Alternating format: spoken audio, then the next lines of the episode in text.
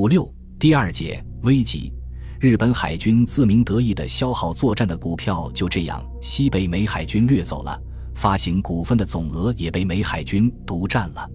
岂止如此，日本的消耗作战只是以逐渐削弱美国主力舰的实力为目标的，而美国的消耗作战则是扼向日本帝国的脖子，截断日方通过海上运送燃料和粮食的供应线。开战时的六百五十万吨威风凛凛的大舰队，结果全军覆灭，化为乌有，其中百分之六十三被美潜艇击沉了。太平洋战争刚刚爆发时，英国就把不沉战舰威尔斯亲王号派往远东，企图将日本咄咄逼人的南下攻势遏制于新加坡以北。然而，一九四一年十二月十日，这艘最新的精锐的英国战列舰。遭到日本海空军的集中攻击而悲惨的沉没了。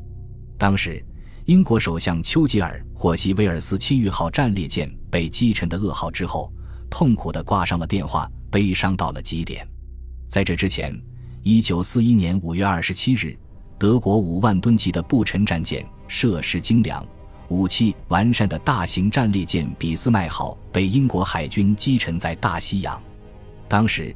德国海军相当自负，坚信俾斯麦号是世界上无可匹敌的、绝对不会被击沉的新型战列舰，企图以其截击英国护航运输船队，切断英美海上交通线。英国海军集中了大小百余艘火力强大的舰艇围追堵截，在途中的两次交战中，英舰遭到严重损失，但是英海军不甘受挫，调整了部署。对俾斯麦号尾追不舍，这一努力果然奏效。追歼中，俾斯麦被打得变成一堆废铜烂铁，最后被英国巡洋舰多塞德西亚连续发射的数枚鱼雷击沉了。所以，美国海军坚信，想使日本的不沉战量葬身海底，也必须采取这一战术。他们深知，对大和、武藏来说，如果使用舰面炮火将其击沉，是完全不可能的。因为日本这两艘战列舰上都拥有十八英寸威力巨大的主炮，而英美战列舰的主炮口径是十六英寸，两英寸之差对决战的胜负起着重大的作用。因此，美海军极力避免进行战舰之间的水面交战，而决走自始至终进行空中轰炸，使用飞机进行鱼雷攻击。事实上，正是如此。一九四四年十月和一九四五年四月，美海军全力以赴地使用了大批飞机对武藏和大和进行了凶猛的攻击。美军坚信，如果从空中毫不吝啬地倾泻大批鱼雷、炸弹，即使是海上堡垒也难逃覆灭的命运。同时，他们还认为，如果派遣为数众多的潜艇顽强地去接近日本巨舰，实施猛烈的鱼雷攻击。最终击沉巨浪将是毫无疑义的。早在超级航空母舰“信浓号”建造的过程中，该舰就被美国潜艇列入了主要攻击的目标。信浓原计划在横须贺施工，建成与大和、武藏同类型的巨型战列舰。由于横须贺船台靠近交通要道，无法用大型围墙掩蔽起来，因此特意为它另外建造了六号船坞。信浓就是在这里建造的。但是，奇袭珍珠港事件已经充分显示出了以航空兵为主要打击力量的战略思想的重要性。鉴于海战中空中力量具有举足轻重的作用，日本海军才明智地决定把建造中的信浓号战列舰改建成航空母舰。可以说，信浓号是一个机型儿，它的下半身是战列舰，上半身是航空母舰。尽管如此。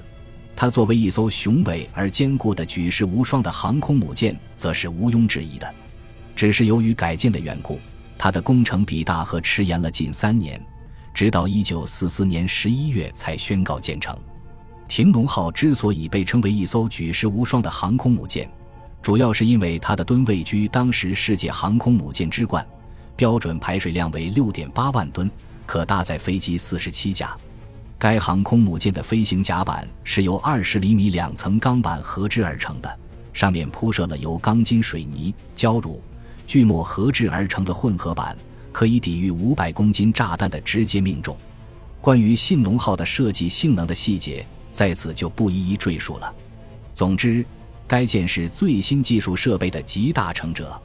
其缺陷是，由于急于让该舰参战，简易突击施工，质量低劣，水密性很差。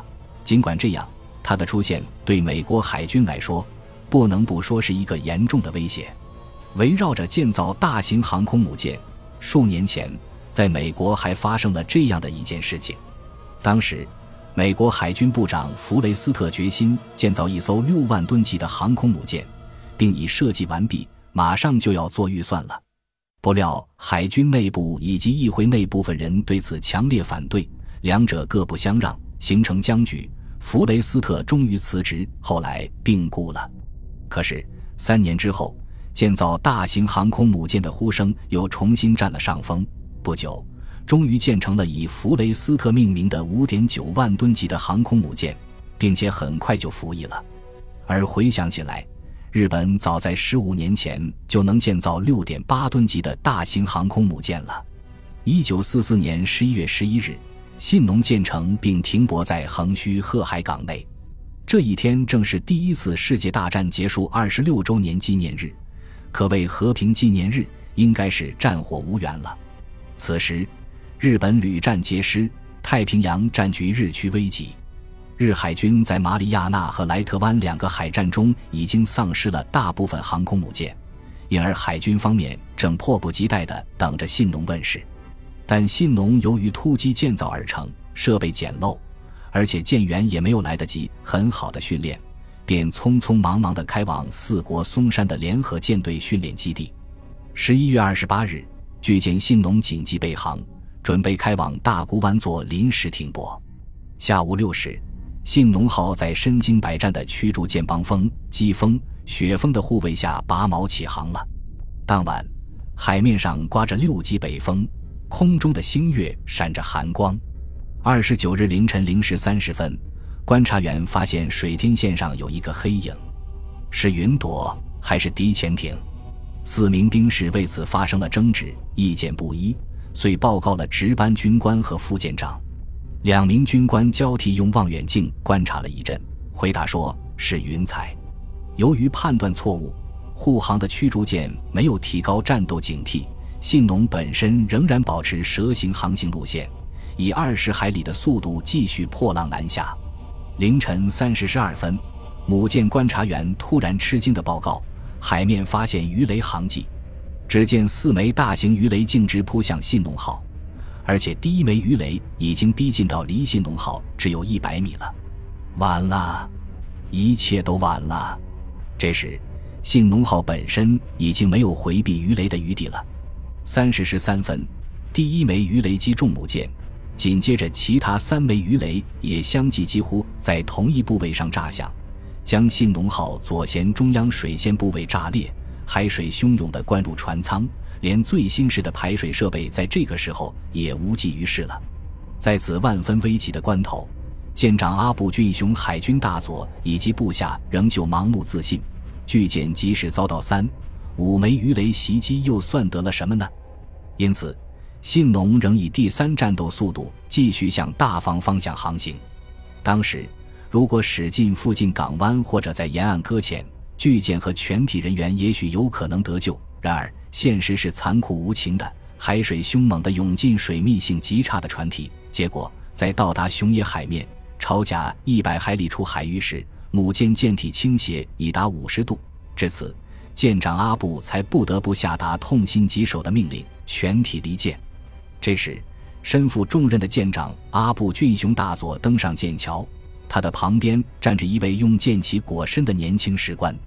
这位士官是毕业于军事学校的优等生安田都少尉，在信浓被鱼雷击中一直到倾覆沉没，这位年轻少尉的眼睛一直没有离开过海图，仍然像平时一样镇定自若地记录着战舰的方位、时间、地点等，毫不慌忙，表现出高度的责任感。在舰首弥留海面的刹那间，人们远远地还能依稀看到阿布和安田站在舰首处的身影。后来。在侥幸得以活命的九百余名官兵的名单中，再也没有找到阿布和安田。信浓号在被鱼雷击中之后，又继续航行了七小时四十二分钟。完全沉没的时间是十一月二十九日上午十时五十五分。本来该舰进入伊势湾是轻而易举的，但是由于盲目相信信浓号是不沉战舰，固执的坚持向大沽前进，终于导致了巨舰倾覆以及大约五百名官兵葬身熊野海底的悲剧。信浓号被击沉的原因是多方面的，诸如在二十九日凌晨零点三十分。对美潜艇的突然出现没有引起足够重视，在三时十二分发现鱼雷航迹时为时已晚，中雷后排水工作不得力，母舰本身设备简陋。但是最根本的一点在于，如果能派出飞机直接在空中担任警戒，巨舰改为早晨出发，白天航行，恐怕就不会被击沉。也许日军采取夜间航行是由于经济方面的考虑。但总不应该忘记一个月以前进击莱特湾时的教训吧？一九四四年十月二十二日夜晚，两艘美潜艇发现了北进的日海军栗田舰队，当夜全速追击。二十三日凌晨，美潜艇发动了猛烈袭击，结果日本海军两艘重型巡洋舰被击沉，一艘遭重创。这一重大损失应牢牢记取。其实，既已决定采取夜航。那么也完全应当对信浓号采取严格的警戒措施。实际上，整个行动没有认真采取一点像样的措施，从而完全葬送了日本海军最后的一点点造舰尊严。本集播放完毕，感谢您的收听，喜欢请订阅加关注，主页有更多精彩内容。